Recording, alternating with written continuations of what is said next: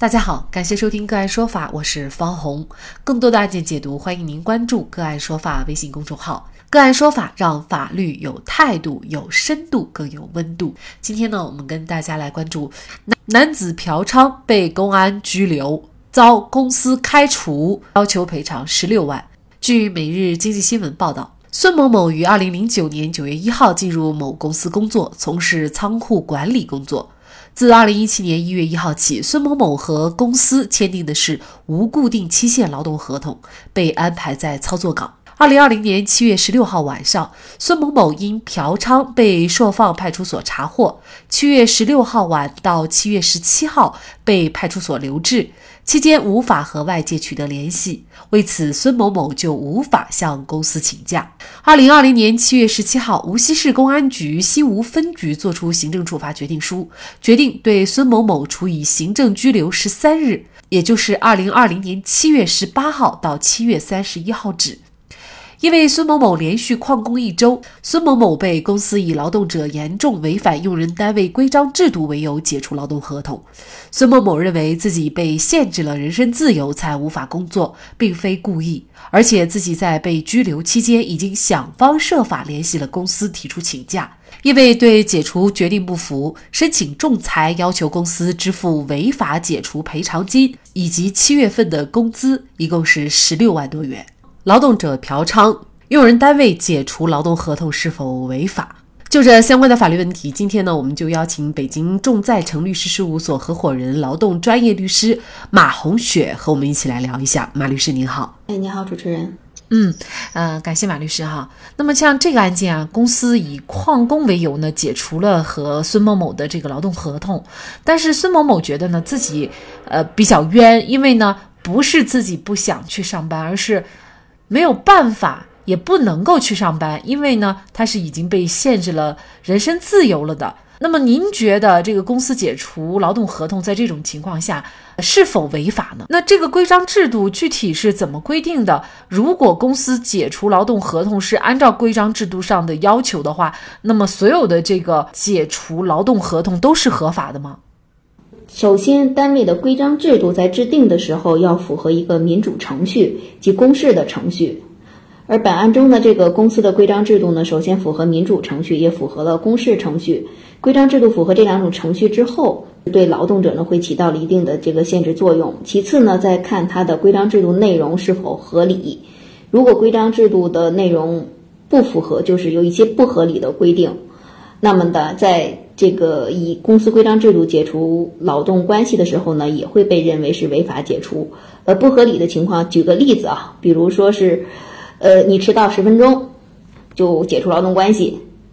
这可能就是一个不合理的规定。比如说你连续旷工三天、四天以上，三天以上可以解除劳动关系，这可能就是一个合理的规定。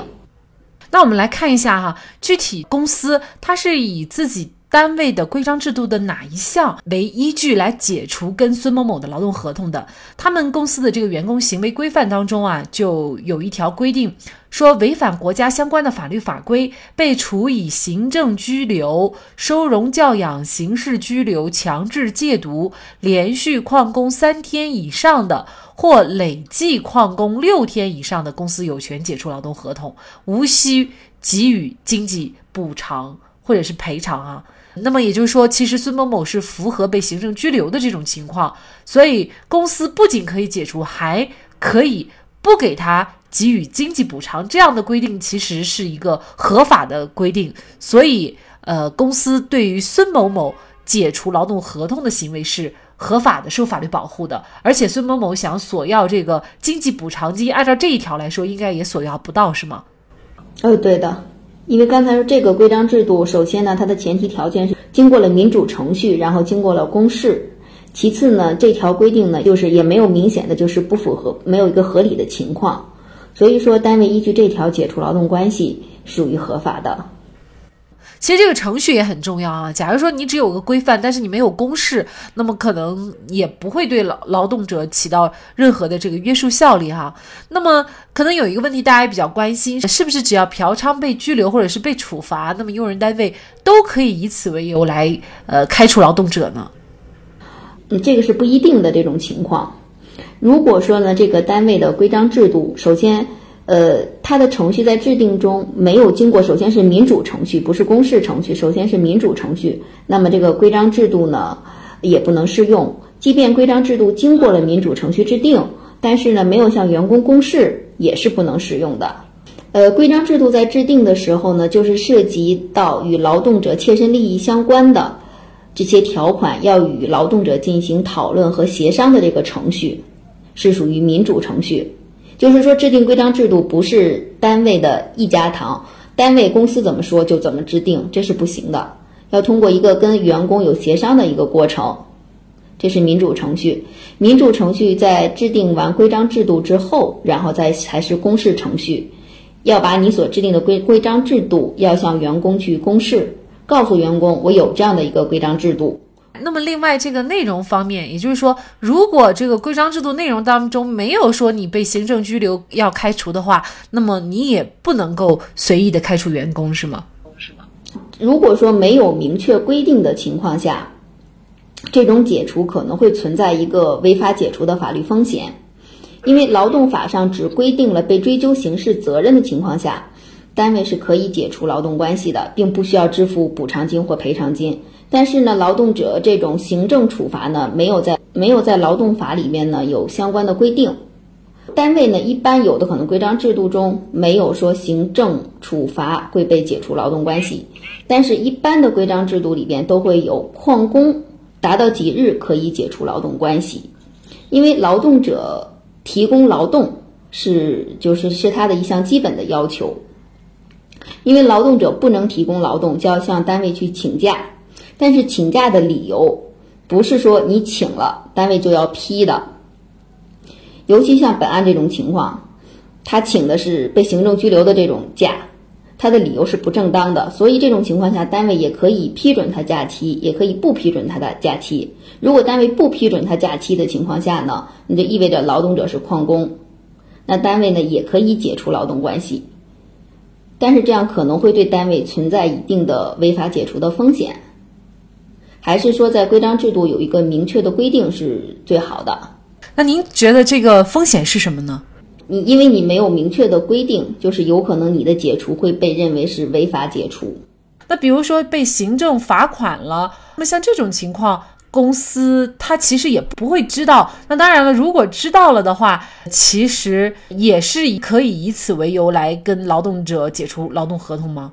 呃，这个其实我认为就不可以了。这个主要是看你的规章制度有没有明确的规定了，跟刚才拘留是不一样的。拘留的是被限制了人身自由，劳动者无法提供劳动了，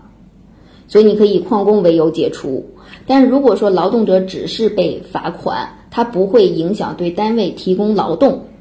单位又没有明确的规定说我要去，呃，员工只要受到行政罚款就要被解除，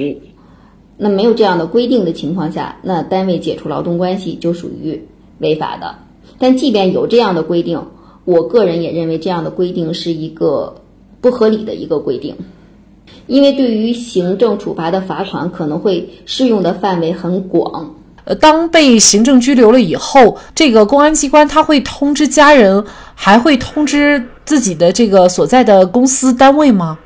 呃，一般是不会通知的，因为被就是做出行政拘留处罚之后呢，一般就会通知家属。如果说是做的是这种强制的戒毒或者收容教养的决定的话呢，可能会应当应当通知家属和这个所在单位和户籍的派出所。其他的情况是一般是不会通知单位的。那被行政拘留期间，事实上他有跟外界沟通的这个渠道吗？手机应该是没收的吧？没收的是这样，就是在被被拘留的时候呢，如果这个被拘留人需要打电话的时候呢，他可以向就是民警提出申请。呃，民警会使用他们就是拘留场所里边允许通话的这个固定电话或手机让他进行通话，不会说限制他通话。如果他往外就是有信件的话呢，也可以往外去给他联系的人去写信，还可以要求律师会见，委托律师进行会见，这都是可以的。无锡市新吴区人民法院判决驳回孙某某的诉讼请求。如此看来，嫖娼的后果绝不仅仅是被行政处罚那么简单。最近发生的李云迪嫖娼案以及本案告诉我们，嫖娼还可以让你身败名裂，嫖娼还可以让你丢掉工作，嫖娼也可以让你家庭破裂。看来嫖娼嫖的是自己的人生。好，在这里再一次感谢北京众在诚律师事务所合伙人、劳动专业律师马红雪。那更多的案件解读以及呢我们的线上视频讲法内容呢，欢迎大家关注我们个案说法的微信公众号。另外，您有一些法律问题需要咨询，都欢迎您添加幺五九七四八二七四六七这部手机号的微信号向我们进行咨询，我们会将您的问题转给我们专业资深的律师进行解答。好，感谢您的收听，我们下期节目再见。